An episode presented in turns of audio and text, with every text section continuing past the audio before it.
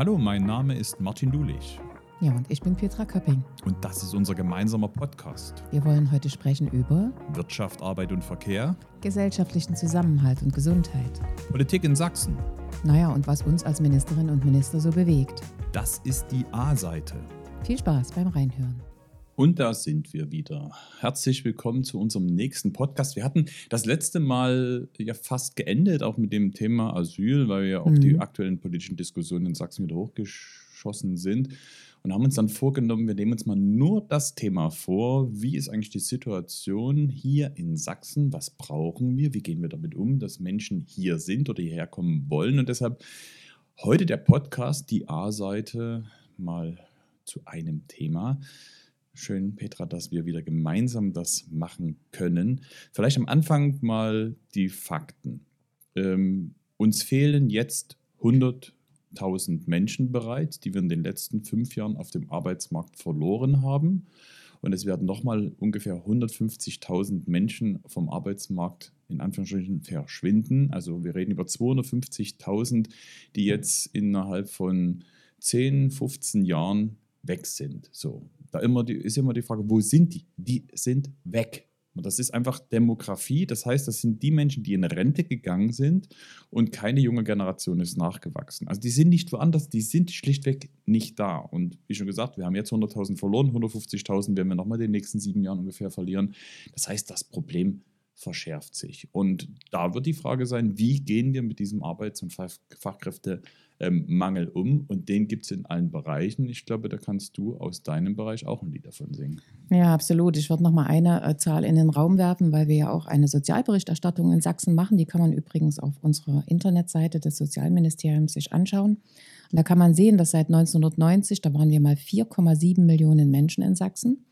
Heute sind wir noch 4 Millionen und die Entwicklung wird weitergehen, dass wir unter die 4 Millionen rutschen. Und dabei ist noch zu beachten, dass ca. 25 Prozent der Menschen über 65 Jahre alt sind. Das bestätigt deine Ansage, die du gerade gemacht hast. Die haben wir also auch in unserer Sozialberichterstattung nochmal richtig äh, krass gefunden. Und das betrifft natürlich dann auch den Bereich, den ich vor allem zu vertreten habe, nämlich die Menschen, die im Alter Unterstützung brauchen in Form von Pflege, ob das jetzt eine häusliche Pflege ist oder eben in Pflegeeinrichtungen.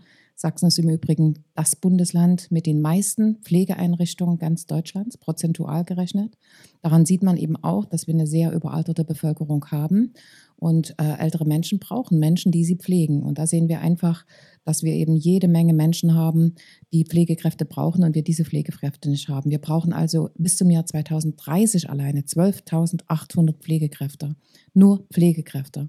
Und das wird sich aus der Arbeitskraftsituation, die wir in Sachsen haben, nicht mit den Menschen, die da sind, regeln können. Und deswegen brauchen wir eben auch tatsächlich Zuwanderung. Natürlich müssen wir uns um jeden kümmern, der da ist und eine Chance äh, haben muss, äh, eine Ausbildung zu machen. Das ist völlig klar. Aber alleine das wird eben leider nicht reichen. Und gerade in den Bereichen, wo dann die Menschen, wo es manchmal schnell gehen muss, Mutter ist Demenz, der Vater ist krank, braucht sofort Hilfe. Und dann merken die, wir haben keine Arbeitskräfte. Wir haben niemanden, der das machen kann. Und das begegnet uns mittlerweile in meinem Bereich fast täglich. Und das ist eine Situation, die können wir nicht so stehen lassen. Hm. Ähm, hat sich denn in deinem Bereich, jetzt rede ich mal über den gesamten Gesundheits- und Sozialbereich, die Arbeitsplätze in den letzten Jahren, sind die weniger geworden, mehr geworden? Sind, ähm, haben wir schon immer den Mangel verwaltet oder gab es da auch ähm, eine positive Entwicklung, negative Entwicklung? Vielleicht kannst du noch mal einen Blick in deine, in deine Mhm. Branche einfach auch Ja, geben. absolut. Ähm, das denkt man ja auch immer, wenn wir über Ärztemangel reden. Wir haben gerade über Pflegekräfte geredet, aber auch bei Ärztemangel denkt man immer, wir bilden viel weniger Ärzte aus. Es gibt viel weniger Ärzte am Arbeitsmarkt. Dem ist leider nicht so. Äh, ganz im Gegenteil, 1990 hatten wir circa 12.000 Ärzte in Sachsen, nochmal bei 4,7 Millionen Einwohnern. Und heute haben wir 19.000 Ärzte, die praktizieren. Wir haben sogar 26.000 Ärzte, die eine Approbation haben. Und daran sieht man, dass die Anzahl der Ärztinnen und Ärzte eben nicht geschrumpft ist, sondern gewachsen ist. Wir haben ja auch in Sachsen tolle Zusatzprogramme Mhm. aufgelegt, das Landärzteprogramm, aber auch Qualifizierungsprogramme, zum Beispiel in Ungarn, die werde ich im August besuchen, oder eben auch die erhöhten Studienzahlen, die wir durchaus in den Einrichtungen geschaffen haben. Aber da die Arbeitswelt äh, gerade im medizinischen Bereich so vorangeschritten ist, dass es viel mehr Möglichkeiten gibt, dass sich eben gerade in der Geriatrie, also in der Altersmedizin, ganz viel machen kann, führt eben dazu, dass ich eben viel mehr Spezialisten als früher brauche. Damit haben wir eben auch die Chance, dass die Menschen le länger leben können, gesünder leben können, auch mit Krankheiten gut leben können von der Qualität. Und das bedarf eben mehr Personal. Also wir haben viel getan. Und auch das ist nochmal eine Bemerkung.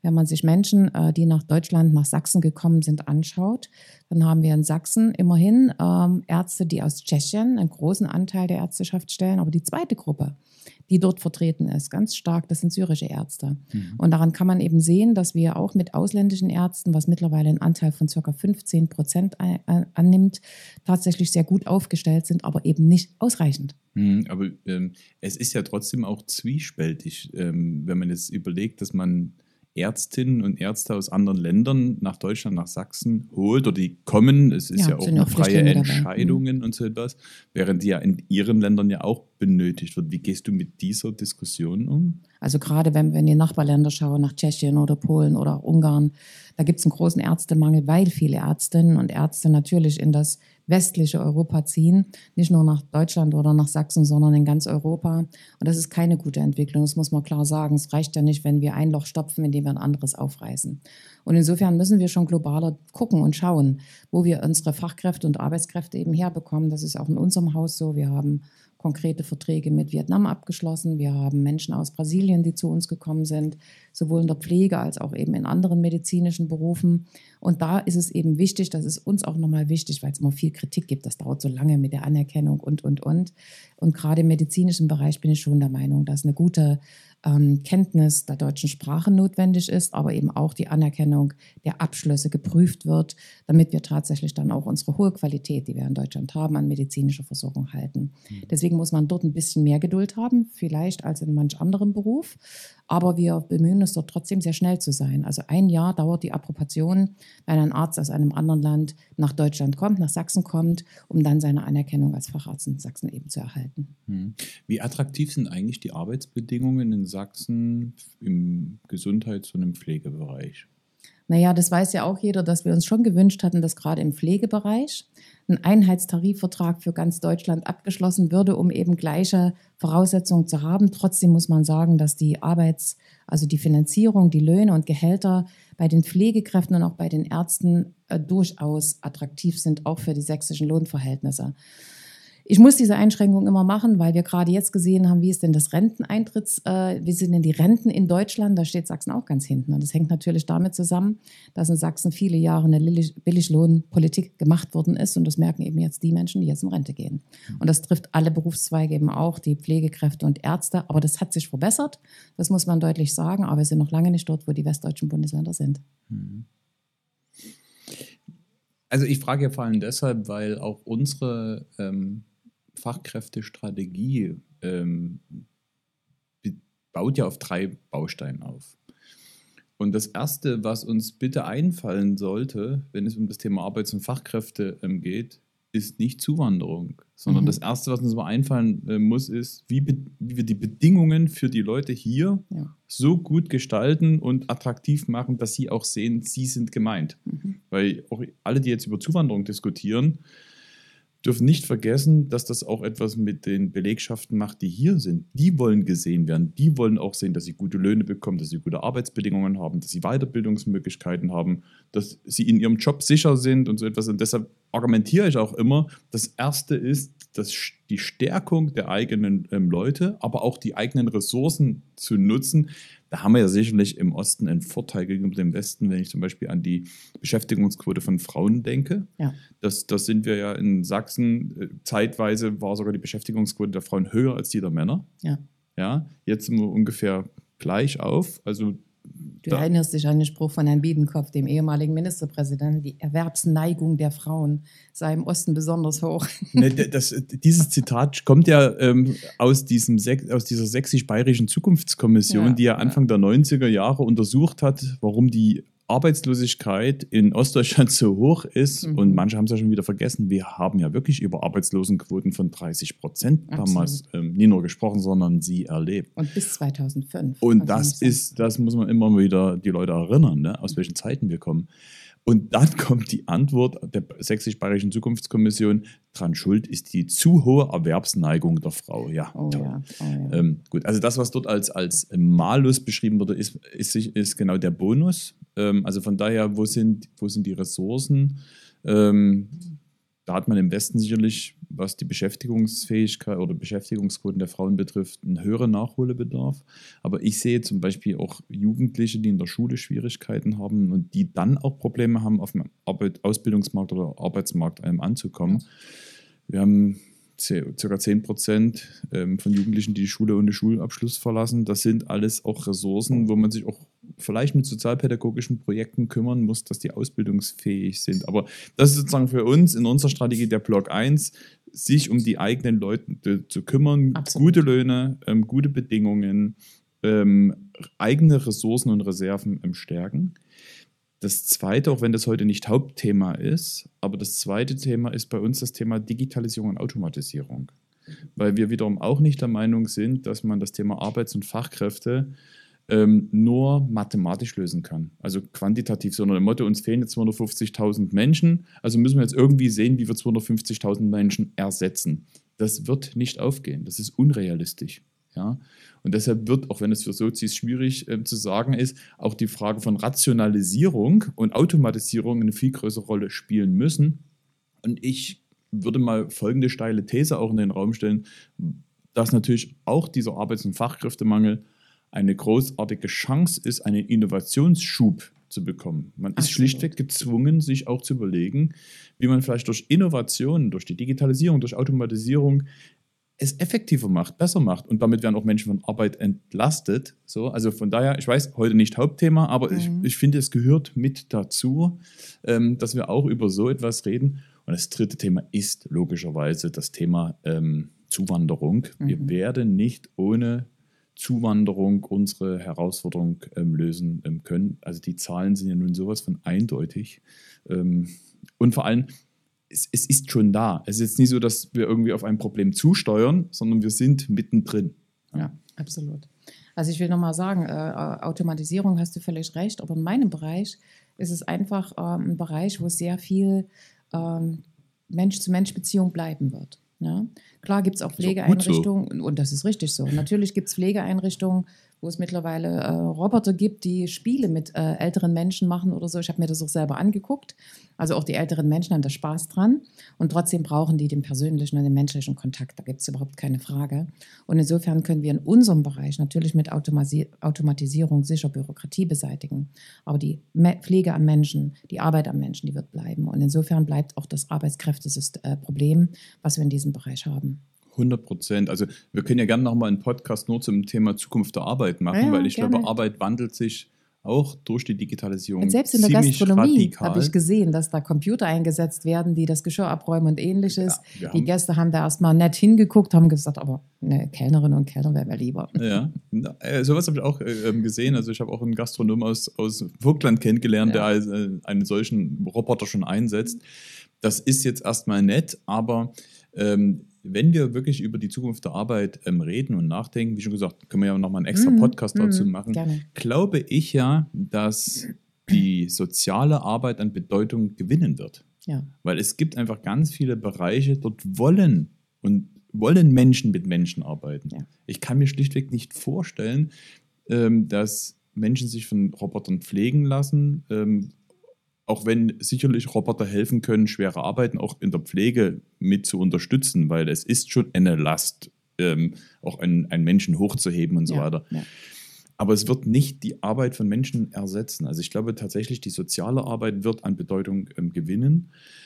Aber insgesamt, äh, dadurch, dass ja der Arbeits- und Fachkräftemangel in allen Bereichen so eklatant ist, werden wir also auch um Robotisierung und Automatisierung gerade in Industriebereichen nicht umhin kommen. So. Absolut, Also da absolut. bin ich mir ähm, sehr, sehr sicher. Na gut, da haben wir schon mal ein Thema für einen weiteren Podcast Ja, uns das ist vorgenommen. Sehr gut, sehr Mhm. gut. Ähm, gut, dann lasst uns mal über Zuwanderung ähm, ähm, reden. Ähm, wie gut ist denn aus deiner Sicht Sachsen vorbereitet auf das Thema Zuwanderung? Also erstmal würde ich gerne äh, sagen, dass du eine richtige Entscheidung getroffen hast, als du 2014 gesagt hast, wir brauchen ein Integrationsministerium. Mhm. Das hat nämlich für Zuwanderung und für Asyl und alle Menschen, die überhaupt zu uns kommen, eine wichtige Bedeutung. Das hat damals niemand erkannt. Ich kann mich erinnern, dass man mich am liebsten, ich war ja dann die Ministerin, die es machen sollte, am liebsten so an den Katzentisch gesetzt hätte im Kabinett nach dem Motto, hm, wozu brauchen wir denn das auch noch? Ähm, und dann kam ja eben gleich 2015 die erste große Flüchtlingsbewegung. Wir erinnern uns alle, sind eben auch 69.000 Menschen nach Sachsen gekommen, die über Nacht Programme brauchten, Sprachkurse brauchten, wissen mussten, wo sie angekommen sind. Was ist denn das überhaupt Deutschland, Sachsen? Wo sind wir hier? Wie fährt man Straßenbahn? Also die ganz normalen Alltagsprobleme. Und da hatten wir wirklich eine gute Zeit, wo wir eine Menge entwickeln konnten in Sachsen, was es so in dieser Form als sächsische Programme gar nicht gegeben hat. Und deswegen nochmal war die Entscheidung damals, dass du gesagt hast, wir brauchen das, eine richtige und auch ein Stück weiter Zeit voraus, weil das gar niemand vorhergesehen hat und auch vorhersehen konnte. Ähm, heute haben wir das Thema Zuwanderung natürlich, ich habe das äh, erklärt in meinen Bereichen, würde dann von dir gerne nochmal wissen, wie du unterwegs bist in deinen mhm. Bereichen, ähm, dass wir eben tatsächlich uns die Arbeitskräfte aus Brasilien oder Vietnam oder anderen Ländern holen, weil das Länder sind, die sehr, eine sehr junge Bevölkerung haben und die im Übrigen gerade in Brasilien eine sehr gute Pflegeausbildung mitbringen. Und da ist es, äh, der Aufsatz so, dass man im Grunde genommen die Sprache in den Ländern lernt und dann schon mit Sprachkenntnissen hierher kommt. Und ich war in einer Einrichtung, wo brasilianische Pflegekräfte arbeiten, ähm, alles junge Frauen. Und äh, die haben dann schon in der ländlichen Region am Anfang wurde das so ein bisschen beguckt und da haben sie mir erklärt, da wurde ihnen gesagt, weil wie eine Spritze funktioniert oder ähnliches. Und die haben dann nur gelacht und haben gesagt, das können wir alles. Mhm. Und die haben sehr schnell gemerkt, was das für wertvolle Mitarbeiterinnen und Mitarbeiter sind. Ähm, und äh, dass sie wirklich ihnen eine unheimliche Erleichterung bringen. Und auch bei den Pflegeheimbewohnern, die am Anfang gedacht haben, die verstehen mich ja nicht, wie das immer so ist mit irgendwelchen kritischen Äußerungen. Und dann gemerkt haben, mit wie viel Herz und Liebe äh, gerade auch äh, Menschen aus Brasilien oder Vietnam äh, die Pflege an sich nehmen, weil die auch manchmal eine andere Kultur mitbringen wo das Wertschätzen des Alters noch eine andere Rolle spielt mhm. als manchmal bei uns. Also das ist mir besonders aufgefallen und deswegen war ich total begeistert und positiv gestimmt. Und in den Einrichtungen gab es eben zum Beispiel auch eine Pflege, äh, äh, Integrationsmitarbeiterin. Das heißt, die hat nicht nur geguckt, wie die arbeiten, sondern die hat die eben auch ins Dorf integriert, in die Vereine integriert, beim Bürgermeister vorgestellt, das, den Ort gezeigt. Und da machen Bürgermeister und Bürgermeister übrigens super mit, dass sie dann die Menschen auch mal im Gemeinderat vorstellen, dass man sie kennenlernt, wer ist das, ähm, damit eben tatsächlich Integration ähm, erfolgt. Integration ist ja nicht nur, dass man einen Sprachkurs macht, sondern es muss angenommen werden von der Bevölkerung, damit sich derjenige oder diejenige, die kommt, eben wirklich wohlfühlt bei uns. Und ich glaube schon, da haben wir noch ganz schön was nachzuholen. Mhm. Und erlebst du aber von den ähm, Pflegeeinrichtungen, Gesundheitseinrichtungen, Krankenhäusern eine hohe Offenheit für das Thema Zuwanderung oder ist das noch ein spezielles Thema von den Einrichtungen, die es verstanden haben und es schon auf den Weg gemacht haben oder machen wollen? Also die, die es verstanden haben, die schwärmen. Die sagen einfach, wir haben hier mittlerweile eben auch eine kulturelle Bereicherung für alle, nicht nur für die, die gekommen sind, sondern auch für die, die da sind. Die schwärmen massiv. Und die anderen haben noch keine Vorstellung, wie sie es machen. Mhm. Wir haben auch noch Einrichtungen, die nicht genau wissen, wie das jetzt funktioniert. Und da sagen wir eben Einrichtungen, die es schon gemacht hat, man muss da hinfahren, man muss sich die Menschen genau angucken, man muss gucken, wer zu einem passt. Also das heißt nur mal mit, äh, wir gucken uns das mal per äh, Mail an oder wir machen eine Videoschalte oder so, das wird nicht reichen. Es ist schon ein Stück Aufwand dazu. Und dazu kommt eben auch diese Integrationsbeauftragten. Das kann man vielleicht als eine kleine Einrichtung auch gemeinsam lösen, dass man eben die Leute wirklich im Ort verankert und vernetzt. Und es gibt auch ein Problem, das muss man schon auch erwähnen. Ich habe ja vorhin gesagt, es sind viele junge Frauen, die da hierher kommen, die teilweise wirklich Kinder und Familien in Herkunftsländern haben und die dann natürlich auch die Chance haben möchten, ihre Familie herzuholen. Und das ist eine Aufgabe, der wir uns stellen müssen, dass wir dann gucken, was hat denn der Ehemann oder der Partner oder die Partnerin für eine Ausbildung, wo können wir dort Beschäftigung finden. Also im Selbstläufer ist es nicht, das will ich auch dazu sagen. Aber bei denen, wo es gelingt, also die haben einen wirklich wahnsinnigen Mehrwert. A, an der Arbeitskraft und B, natürlich auch an der kulturellen Bereicherung. Hm. Wie, wie sind die Erfahrungen, was die regionale Verteilung betrifft? Also wie schaffen wir es, dass auch brasilianische Pflegekräfte in den ländlichen Bereichen unterwegs sind und sich dort integrieren? Oder ähm, hast du es einfacher, die in Dresden und Leipzig und Chemnitz unterzubringen? Und die anderen gehen leer aus. Wie sind da deine Erfahrungen? Ich meine, wir müssen nochmal sagen, wir reden ja, ja trotzdem über einen Anfang. Also wir haben ja, ja in Sachsen sind die Zahlen derjenigen, die zu uns gekommen sind, alle noch in homöopathischen Dosen. Ja, 10 ähm, Prozent ja. also haben wir im Moment Von daher ist das mhm. alles noch ähm, mhm. ganz am Anfang. Aber mhm. wie sind da deine Erfahrungen, was so die regionale Verteilung und vor allem die Bindekräfte ähm, sind, dass die dann auch bleiben? Das ist genau der Punkt, dass es eben wichtig ist, dass alle im Ort mitziehen. Das fängt beim Bürgermeister, bei der Bürgermeisterin an ähm, und gehört natürlich auch Vereinsarbeit und, und, und. Also die brasilianische Gruppe, die ich kennengelernt habe, die hat zum Beispiel sehr gerne gesungen.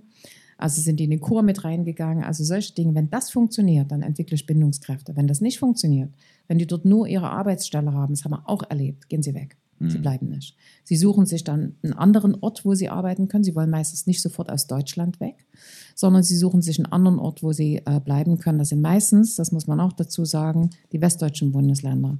Wir kommen ja dann nochmal zum Thema Asyl, da kann man mhm. das super äh, statistisch nachbereiten, äh, weil eben sehr viele Menschen weggegangen sind, die sich hier nicht wohlgefühlt haben. Und das ist immer so ein Spruch, den ich mache, wenn du in der Straßenbahn fährst und äh, triffst jemanden, wo man sieht, dass er nicht aus Deutschland kommt dann weißt du weder, ob das ein Professor an irgendeiner Universität ist oder ein Asylbewerber. Und trotzdem werden beide gleichermaßen angepöbelt. Und das darf nicht sein. Ja. Das hat mit Willkommen nichts zu tun. Hm. Ja, du legst ja die, den Finger gleich in die Wunde, weil wir brauchen in Sachsen nicht nur die strukturellen, sondern vor allem die kulturellen Voraussetzungen ja. dafür, dass Menschen hierher kommen und auch hier bleiben. Und ähm, ich kann immer wieder nur sagen, wir sind schon mittendrin. Und das betrifft jetzt nicht nur Unternehmen, die jetzt ihre Leute, also die ihre Arbeits- und Fachkräfte sichern wollen, sondern das betrifft uns als Verbraucherinnen und Verbraucher. Haben wir ja erlebt, wenn am Flughafen das Gepäck nie mehr transportiert wird, wenn niemand mehr da ist oder Gaststätten mhm. ähm, öffnen oder schlie Schließzeiten haben, wo, es, ähm, wo man merkt, ups, die haben ein absolutes Personalproblem. Ähm, ich würde mal behaupten, die, ein großer Anteil der Verspätungen bei der Deutschen Bahn hat nicht hm. technische Gründe, sondern eindeutig Personalmangel.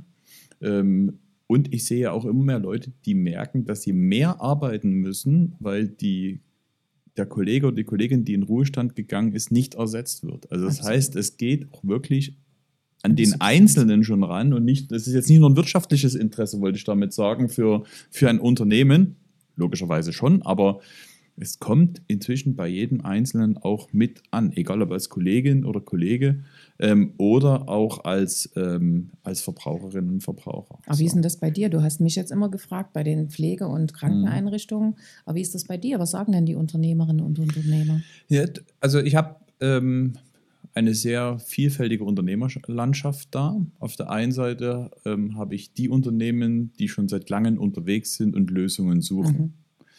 Das sind aber auch die, die nicht lautstark immer noch dem Staat schreien, sondern die schon jetzt auch Wege gefunden haben. Denn ich habe ein Unternehmen kennengelernt, der zeigte mir elf ähm, aus dem Erzgebirge, also auch ähm, sicherlich kulturell nochmal eine Herausforderung, auch in, im Erzgebirge zu sagen, ich habe hier elf Leute ähm, aus verschiedenen Nationen, die bei uns arbeiten ähm, und die haben das schlichtweg selber organisiert. Ja. So. Ich habe Unternehmen kennengelernt, die ähm, mit privaten Vermittlern zusammengearbeitet ähm, haben. Ähm, ich habe Unternehmen kennengelernt, die sich, ähm, sag mal, auch den, den Strukturen wie der Arbeitsagentur bedient haben mhm. und so weiter und so fort. Also das ist die eine Seite von Unternehmen. Inzwischen ist es aber auch so, dass jedes Unternehmen zum Thema Arbeits- und Fachkräftemangel ruft. Also das ist, also egal wo ich bin, das ist, im letzten Jahr war es das Thema Energiepreise, ähm, aber es begann damals schon mindestens auf Platz zwei zu sein, Arbeits- und Fachkräftemangel. Heute ist es die Nummer eins. Alle sagen, wir haben ein riesengroßes Problem. Dann ist aber auch durchaus ein sehr hoher Anteil dabei, so, jetzt gongt es. Jetzt kriegen alle mit, dass wir gerade im Sächsischen Landtag ja, sitzen, so ähm, weil uns. der Gong zeigt an, es gibt dann ähm, in Kürze eine Abstimmung. Nur mal für alle die, die sozusagen jetzt denken, hey, was passiert denn da? Dann wie im Bahnhof. ja, genau. Gut, also ähm, ähm zurück zu, de, zu, zu, dem, zu der Situation der Unternehmen. Ähm, ich habe aber auch einige Unternehmen, die rufen nach dem Staat machen aber selber nicht sehr viel. Mhm. So. Und da muss man schon nochmal die Spielregeln klären. Also ich finde immer noch, es laut und deutlich auszusprechen, für die Frage, wer bei jemand arbeitet, ist immer noch der Unternehmer selber verantwortlich. Also für die Frage, wer kümmert sich um die Beschäftigten, bitteschön, das sind die Unternehmen. Eigentlich wollen so. sie das ja auch immer. Ja. Und dass sie aber zu Recht von Politik Rahmenbedingungen mhm. einfordern, wie zum Beispiel beim Thema Zuwanderung, brauchen wir wirklich ein liberales, modernes Zuwanderungsgesetz. Das ist gar keine Frage. Ja. Aber wie schon gesagt, ähm, das Thema ist virulent in Sachsen, das Thema ist präsent, aber ähm, es sind noch mir zu viele Leute, die nur rufen, macht was. Und nicht alle Unternehmen haben verstanden, dass sie die Aktiven ähm, sein mhm. müssen. Mhm. Auf der anderen Seite bin ich aber auch wieder froh, dass überhaupt das Thema so gesetzt ist, weil damit ist auch die Frage, was machen wir eigentlich in Sachsen, dass auch Menschen hierher kommen, wird auch mal von anderen Leuten mit unterstützt weil die Erfahrung, die auch vor allem du ähm, ja. Ähm, in den letzten Jahren gesammelt hast, also wenn ich wirklich an die schwierigen Jahre 2015, 16 folgende denke, ähm, wo ja wirklich das Land auch gespalten war, mhm. wie stehst du zu der Frage Flucht und Migration? Ähm, dann ist das natürlich jetzt nochmal was anderes, wenn Unternehmen selber gegenüber ihren Belegschaften sagen, wir brauchen Zuwanderung, wir brauchen ausländische Fachkräfte, weil ähm, nur so wird es uns gelingen, dass wir ähm, auch hier eine kulturelle Öffnung in Sachsen hinbekommen. Weil zu glauben, alle wollen zu uns, das ist doch naiv. Also wir müssen auch wirklich aktiv werben mit guten Bedingungen hier in Sachsen, dass Menschen hierher kommen. Mhm. Naja, wir haben das ja gesehen. Ähm, ich vermische das jetzt zwar ein bisschen, das mache ich aber absichtlich mit dem Thema Asyl. Äh, ich habe ja vorhin gesagt, 69.000 sind 2015 zu uns gekommen und davon sind eben nur 30.000 geblieben. Alle anderen haben Sachsen wieder verlassen. Die sind in andere Bundesländer gegangen, die sind woanders hingegangen. Es gab sicher unterschiedliche Gründe. Aber ein Grund war auf jeden Fall auch eine gewisse Ablehnung der Gesellschaft diesen Menschen gegenüber. Und das ist ein Problem, was man hat. Nochmal, wenn ich in der Straßenbahn stehe, sehe ich nicht, ob das jemand mhm. ist, der an der Uni arbeitet oder jemand ist, der Asyl, einen Asylantrag gestellt hat. Und das ist unser Problem, was wir eigentlich miteinander haben. Und da müssen wir gucken, wie können wir es in Sachsen, wie kann es uns gelingen, wirklich eine Willkommensgesellschaft zu sein ja, Willkommensgesellschaft zu sein. Ja, was sagst du dann aber, wenn dann im politischen Raum Diskussionen kommen, wie die von unserem Ministerpräsidenten, der dann fordert, das Grundgesetz zu ändern, ähm, die Leistungen für Asylbewerber zu hinterfragen, eine Kommission einzusetzen und so weiter und so fort. Wir hatten im, im Winter oder kurz vor Weihnachten die Aussagen des CDU-Landrats äh, Witschas, ähm, was ja wirklich eine Hass, mit Hass gefüllte Rede war und so etwas das trägt ja nun nicht dazu bei, dass Sachsen ein Willkommensland wird. Ja, ich kann nur sagen, wenn die Landesspitze, die Landesführung, Ministerpräsidenten, Innenminister sind ja für diese Themen Landesführung, er sagt, wir wollen keine Flüchtlinge, wir wollen keine Flüchtlinge. Dann sagt auch ein Landrat oder ein Bürgermeisterin, Bürgermeister auch, ich will keine Flüchtlinge. Denn wenn die Unterstützung nicht da ist von der Landesregierung, dann will ich das natürlich in meinem Ort auch nicht machen. Ich habe ja gar keine Fürsprecher dafür. Ich habe ja gar keine Unterstützer, die mir helfen, die mich unterstützen, die äh, die Argumente für mich mit zusammentragen. Und das ist, finde ich, ein fatales Signal. Ich könnte es nochmal mit Zahlen belegen, weil ja immer gesagt wird, wir sind quasi am Limit, wir sind äh, an der Grenze. Äh, wir haben in Sachsen ca. 450 Kommunen. Wir haben aber nur 50 Kommunen, die tatsächlich Gemeinschaftsunterkünfte haben. 50 Kommunen von ca. 450. In 107 äh, Gemeinschaftsunterkünfte, die auf die 50 Kommunen verteilt sind, leben die Geflüchteten. Besonders belastet, und das wird gerne auch als Beispiel zitiert, dass die ja auch nicht mehr könnten, ist Leipzig. Leipzig hat wirklich von den 50 ähm, äh, Gemeinschaftsunterkünften, Entschuldigung, von den 107 Gemeinschaftsunterkünften, äh, alleine 34. Und dazu hat Leipzig noch die Erstaufnahmeeinrichtungen, die ja nochmal gesondert gefasst werden. Wenn ich natürlich eine Verteilung der Geflüchteten so durchführe, wie wir das in Sachsen machen, dann ist eine Stadt Leipzig eben auch überfordert, weil es keinen Wohnraum gibt, weil die Kindertagesstätten äh, überfordert sind, weil die äh, Schulen überfordert sind. Kindertagesstätten sind übrigens gut äh, äh genutzt, auch von geflüchteten Menschen, was wichtig ist für die Integration der Kinder. Es gab ja eine große Bereitschaft, das muss man an der Stelle auch sagen, für unsere ukrainischen Geflüchteten. Das sind ja auch geflüchtete Menschen.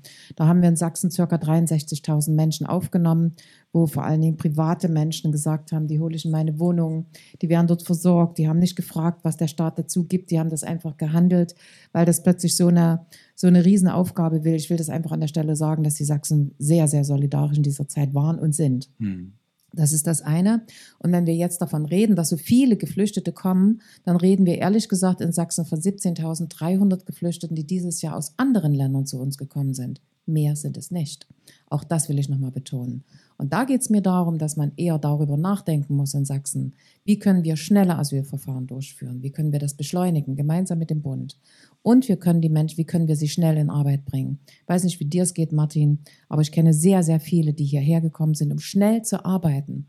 Das hat was mit dem eigenen Leben zu tun, aber auch das mit dem Leben ihrer Familien in den Herkunftsländern, die sie dringend unterstützen wollen. Und das, glaube ich, das ist ein Problem. Um das müssen wir uns kümmern. Schnelle Asylverträge, die Menschen schnell in Arbeit bringen, Sprachkurse organisieren. Was wir übrigens machen, auch das will ich nochmal erläutern, Sprachkurse müssen eben nicht als erstes stattfinden, bevor Menschen in Arbeit kommen. Es gibt inzwischen auch bei uns viele Communities, wo man sich auf der Arbeit helfen kann. Die können aber auch abends stattfinden, die können an den Wochenständen stattfinden und sie können digital stattfinden. Alles Möglichkeiten, die wir in Sachsen noch nicht in dem Umfang nutzen, wie wir es könnten. Und das ärgert mich massiv in Sachsen, dass wir das Thema Asyl und Integration und übrigens auch Zuwanderung und Integration nicht gemeinsam denken. Das tun wir nicht. Mhm. Also ähm, ich weiß gar nicht, wo ich anfangen soll, ja. weil jetzt so viele Punkte ähm, auf dem Tisch liegen, ähm, die ähm, an der Be Bewertung bedürfen. Auch, ähm, ich fange mal an dem Punkt an, den du ganz am Anfang selber gesagt hast, äh, dass es eine kluge Entscheidung war, ähm, damals eine Integrationsministerin einzuführen, zu einem Zeitpunkt, wo die Leute tatsächlich noch mhm. nicht das als relevantes Thema erkannt haben. Aber egal, ob Leute aus äh, geflüchtet sind und hierher kommen oder ob sie auf legalen Wege durch Zuwanderung zu uns kommen, das geht ja nur mit Integration. Also und Sprache, gesellschaftliche Teilhabe und Arbeit, das sind nun mal die wesentlichen Integrationsmerkmale. Also über Arbeit integrierst du am besten Menschen. Ähm, also das ist, deshalb kann ich das einfach erstmal nur unter, unterschreiben, was du ähm, ähm, sagst. Integration äh, von Anfang an zu denken, weil ähm, nicht nur ich, andere sagen das ja auch, es kommen ja keine Arbeits- und Fachkräfte. Nee. Es kommen Menschen, Menschen mit Bedürfnissen, Menschen mit ihren Familien. Deshalb ist das Thema auch das ganzheitlich zu denken, auch als Familie mitzudenken, von Anfang an richtig und wichtig. Wir nutzen zu wenig die Möglichkeiten, die es bereits jetzt schon gibt, Menschen ja. in Lohn und Brot zu bringen. Ähm, es gibt das ähm, Chancenaufenthaltsgesetz, was ja. im Vorgriff auf ein hoffentlich sehr modernes Zuwanderungsgesetz Menschen, die hier geduldet sind und ähm, sagen wir mal länger hier bleiben werden, eine Chance gibt, mit ihrem Status ähm, schneller auch in Arbeit zu kommen, ihnen wirklich einen Status zu geben. Das wird zu wenig genutzt. Alles, was ich höre, liegt daran, dass zu wenig Kapazitäten in den Ausländerbehörden da sind. Ich weiß nicht, ob es am Willen liegt oder wirklich auch hier schon ein Arbeits- und Fachkräfteproblem vorherrscht, aber mhm. ähm, ich meine, das ist, wir dürfen halt nicht nur über die reden, die zu uns kommen sollen, sondern wir müssen vor allem auch über die reden, die bei uns ähm, sind. Und vor allem den Fokus auch auf die größere Gruppe zu lenken, die ähm, integrationswillig ist und die man auch schnell in Arbeit bringen kann. Also wir haben in der politischen Diskussion, das war ein Beispiel, was du immer sehr häufig gebracht hast, einen zu starken Fokus nur auf die Problemfälle. Klammer auf, lasst, wir brauchen auch nicht drum rumreden, dass die es die gibt. Natürlich. Ja, also Menschen sind gute und schlechte äh, Leute dabei und Ausländer können genauso Arschlöcher sein, ja. wie es gute gibt. Also das ist oft aufpassen, dass wir selber nicht in dieses ähm, nee, Schwarz-Weiß ähm, kommen. Aber also Probleme nicht zu verniedlichen, zu verharmlosen oder zu leugnen, aber auf der anderen Seite den Fokus nicht nur auf eine kleine Gruppe ähm, zu lenken, die kriminell ist, abgeschoben werden müssen und es kein, äh, und nicht funktioniert.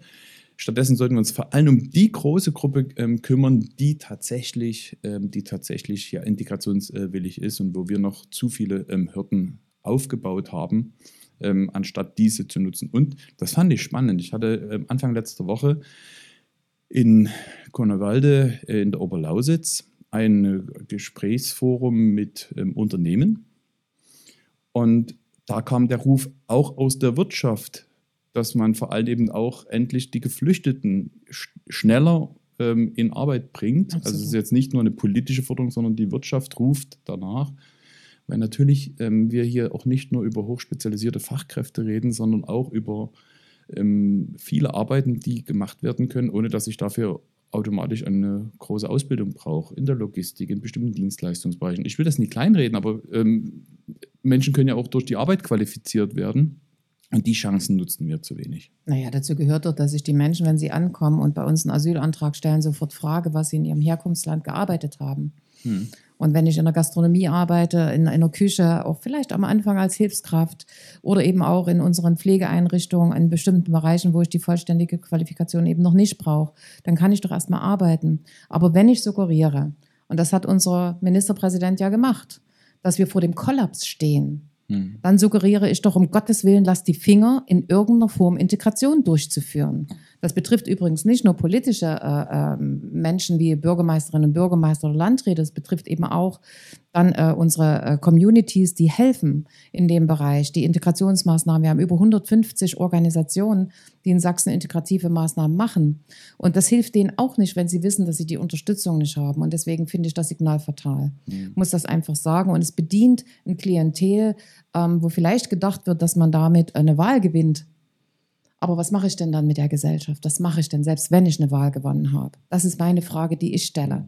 Dann habe ich eben niemand, der meine Gaststätte öffnet. Wer jetzt Pfingsten unterwegs war, hat das gesehen, dass Gaststätten zu hatten, weil die kein Personal haben. Hm. Und das kann doch nicht unsere Zukunft sein, statt miteinander zu, zu, zu, zu arbeiten und zu sagen, wie kriegen wir das hin in Sachsen, dass wir die Menschen, die da sind, und da rede ich von denjenigen, die über Asyl gekommen sind, wirklich in Arbeit bringen.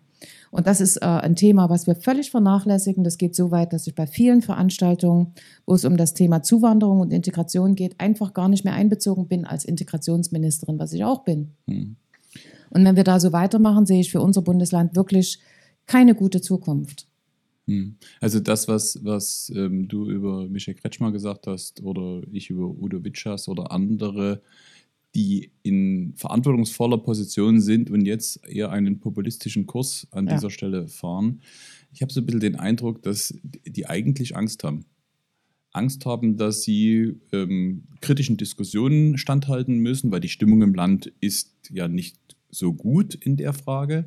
Aber jetzt zu glauben, den Leuten scheinbar nach dem Munde zu reden, um eine Stimmung zu bedienen, verändert ja keine Stimmung. Und darum argumentiere ich ja auch immer, so wie wir jetzt aktuell mit der Situation mit Geflüchteten umgehen, zahlt auch darauf ein, ob ich als Land attraktiv bin, dass Menschen auch über Zuwanderung legal zu uns kommen. Eindeutig.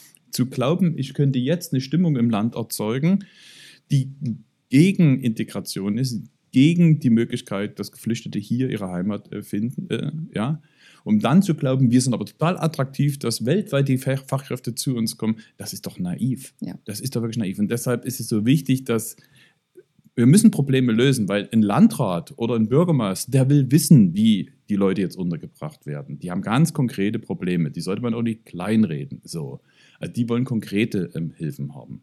Und sicherlich, wir müssen auch wirklich ein gutes Zuwanderungsgesetz ähm, schaffen. Da wird ja die Bundesregierung und der Bundestag, wenn es gut geht, noch vor der Sommerpause einen Beschluss ähm, fassen, ja.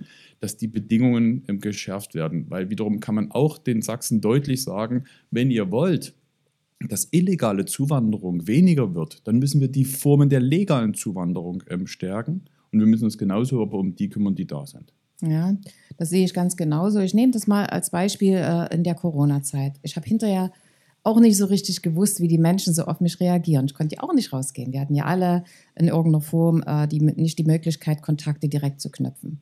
Und jetzt, wenn ich unterwegs bin, da treffe ich wirklich viele Leute, die mir sagen, Frau Köpping, mir haben nicht alle Ihre Maßnahmen gefallen aber wie sie durchgestanden wurden und wie sie sich immer wieder vor die Presse gestellt haben, um das zu vertreten, wovon sie geglaubt haben, dass es richtig ist, das schätzen wir sehr an ihnen. Und wenn ich jetzt Herrn Kretschmer angucke, dann stelle ich fest, dass der zielgruppenorientiert argumentiert. Das heißt, wenn er vor der Gewerkschaft ist, redet er anders, als wenn er vor Arbeitgebern ist. Und das bringt die Menschen völlig durcheinander. Da gibt es keine Orientierung.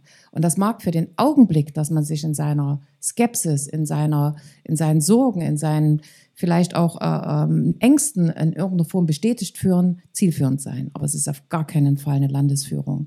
Und das kritisiere ich wirklich stark, weil ich mir damit Sorgen um die Perspektive dieses Landes mache. Wenn Menschen nicht wissen, was ihre Landesspitze möchte, dann können sie sich selber nicht orientieren. Und selbst diejenigen, die sagen, ich würde das gerne tun, die sind irritiert und verunsichert. Und das erlebe ich überall. Und deswegen halte ich das für wirklich fatal, wenn wir so in dieser Art und Weise argumentieren. Deshalb ist es aber so wichtig, dass wir in unserem Verantwortungsbereich dann deutlich machen, was denn unsere Orientierung ist. Du als Ja. Sozial-Gesundheitsministerin Ja. mit dem großen Anspruch von Anfang an zu integrieren. Ich als Wirtschafts- und Arbeitsminister, der jetzt das Thema Fach- und Fachkräfte oder Arbeits- und Fachkräftemangel mitmanagen muss und ähm, auf Zuwanderung ähm, setze, ja, als eine Antwort äh, darauf. Wir brauchen hier einen klaren Kurs und Ja. wir brauchen vor allem, ich sage es jetzt mal mit, mit der Wirtschaftssprache, die Wettbewerbsfähigkeit des Freistaates Sachsen, weil wir konkurrieren weltweit mit allen Regionen auf der Welt um die gleichen Talente. Wir, wir konkurrieren aber auch innerhalb Deutschlands um die gleichen ähm, Leute.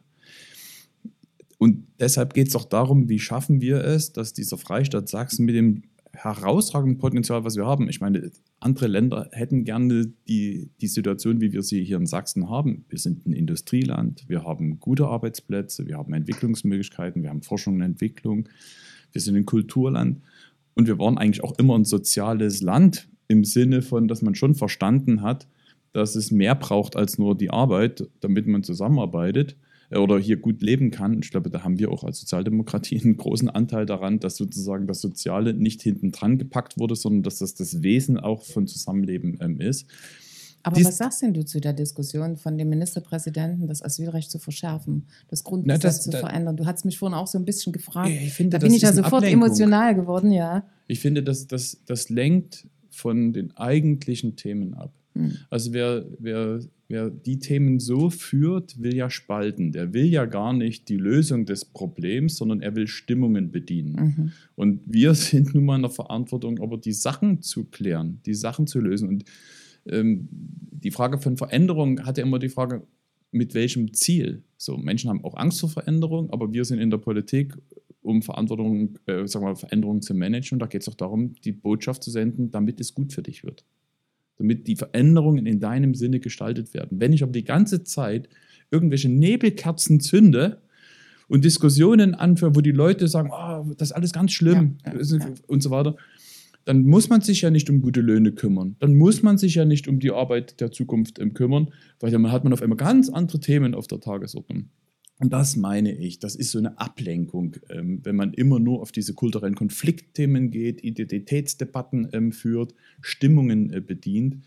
Aber wir haben Verantwortung für dieses Land, wir haben Verantwortung für die, für die Menschen und deshalb müssen wir die Sachen klären ja, und uns eben nicht von diesen Ablenkungsmanövern ähm, sagen wir, beeindrucken lassen. Mal eine klare Kante zeigen auch. War schon froh, dass wir Natürlich. Mhm. auch als SPD dann nochmal deutlich gesagt haben, wo auch Grenzen ähm, sind.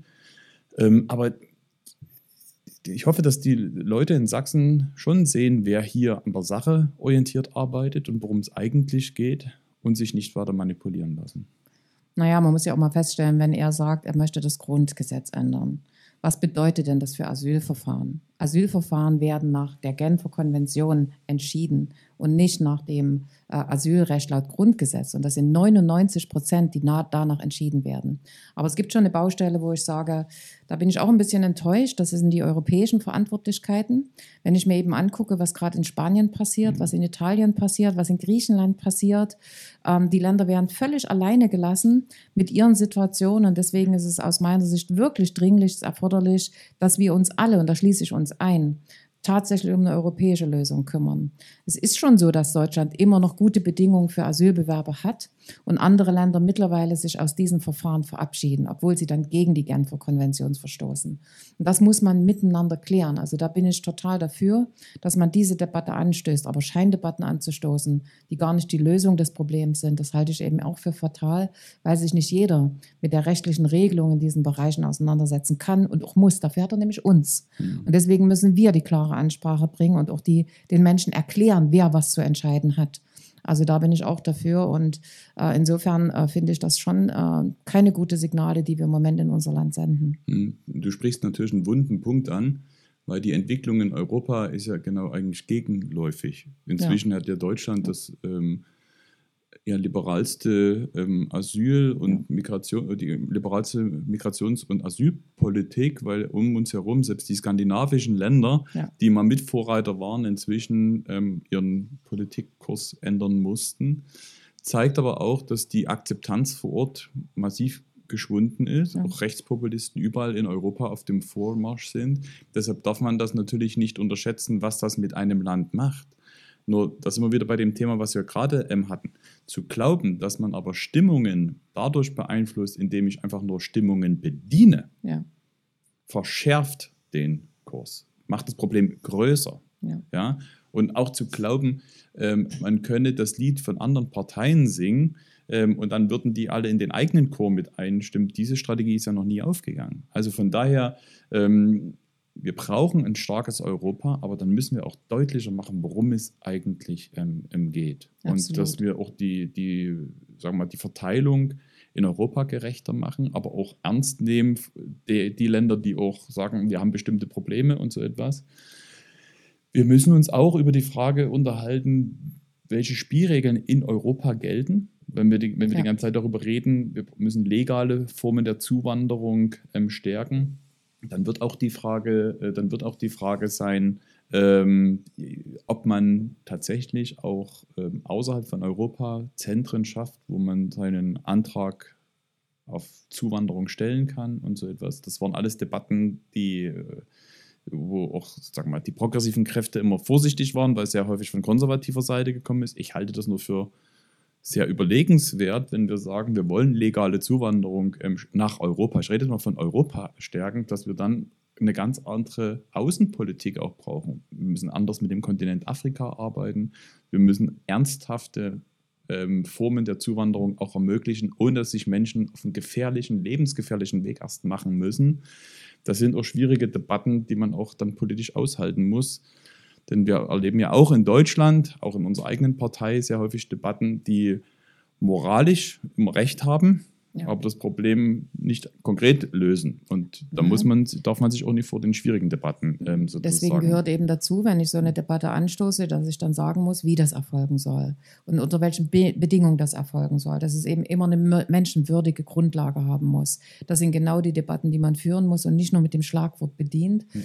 Und ich selber, dir wird das, also ich kenne dich genauso, Martin, aber mir geht es immer so, dass Politiker auch in ihrem Handlungsfeld, wo sie wirklich wirkungsstark sind, weil es ihre Aufgabe ist, dass sie eben dort ihre Aufgaben erledigen müssen. Und sicher können wir jetzt ganz lange über Europa diskutieren, wir können auch ganz lange über die Bundesregierung diskutieren, aber wir haben hier eine Verantwortung in Sachsen. Und da finde ich, dass wir die Aufgaben, die wir hier erledigen können, die in unserem Aufgabengebiet liegen, doch erfüllen müssen. Und dazu gehört, dass ich Asyl, Zuwanderung, Integration gemeinsam anfasse, dass ich den Landräten, den Bürgermeistern den Rücken stärke, den gesellschaftlichen Organisationen sage, wie wichtig sie sind und nicht wie unwichtig sie sind und wie, wie, dass wir sie eigentlich gar nicht brauchen. Also insofern wäre das so mein Ansatz, den ich zumindest immer habe. Lasst uns die Aufgaben erledigen, für die wir zuständig sind und für die wir Verantwortung haben, ohne die anderen Fragen sicher auszuklammern. Aber ich erlebe den Ministerpräsidenten zurzeit so, und ich kenne ihn ja auch schon ein paar Jahre, da war er wirklich mal ein Macher jemand, der gesagt hat, das packen wir an und manchmal hat es uns ja auch gestört, wenn er Versprechen abgegeben hat. Heute ist es ein Meckerer. Er ist jemand, der nur noch nach oben meckert und auf andere sich richtet und einfach sagt, was die alle falsch machen, ohne selbst reflektiert auf seine Arbeit zu gucken. Und das kann nicht gut sein für die Zukunft. Ja, es ist vor allem auch fatal, wenn man in so einer Art Dauerwahlkampfschleife schon ist. Mhm. Und damit meine ich ja nicht nur die Vorbereitung auf die Landtagswahl nächstes Jahr, sondern das Abarbeiten an Berlin. Ja, ja, ähm, ja, Das, das ist natürlich schon etwas im Vorgriff auf was 25 mit der Bundestagswahl ähm, auf der Tagesordnung steht. Aber man kann hier nur mit dem Finger immer nur nach Berlin zeigen. Wir haben hier in Sachsen Verantwortung und haben so hier unsere Aufgaben zu ähm, erledigen.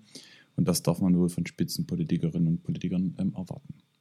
So, nun bin ich mir ganz, ganz sicher, dass das Thema ähm, nicht mit einem Podcast erledigt ist. Das heißt, wir werden ähm, auch in den nächsten Wochen, Monaten immer wieder das Thema Arbeitsfachkräfte, dies, die kulturelle Situation in Sachsen, ähm, das Thema Integration, aber auch die Bewertung innerhalb einer Koalition immer wieder auf der Tagesordnung ähm, haben. Aber ähm, heute haben wir mal uns nur dieses Thema vorgenommen und man mhm. merkt schon, man könnte an jedem Thema noch viel, viel weiter ja. ähm, diskutieren. Es ist ein beherrschendes ähm, Thema, weil es eben ähm, auch mit dazu beitragen wird, ob wir diese Veränderungen positiv gestalten. Weil wenn niemand mehr da ist, der Menschen pflegt, wenn niemand mehr da ist, ähm, der unsere Arbeit äh, macht, dann brauchen wir auch über die Sicherung unseres Wohlstandes nicht unterhalten. Also von daher ist das ein wesentlicher Baustein, wie wir in Sachsen es wirklich schaffen, dass Menschen hier ihre Heimat haben oder hier ihre Heimat finden, leben wollen, arbeiten wollen und dazu beitragen wollen, dass eben auch in den nächsten Jahren und Jahrzehnten das hier ein erfolgreiches ähm, Land ist. Und das ist unsere Aufgabe hier in Sachsen. Bis zum nächsten Mal.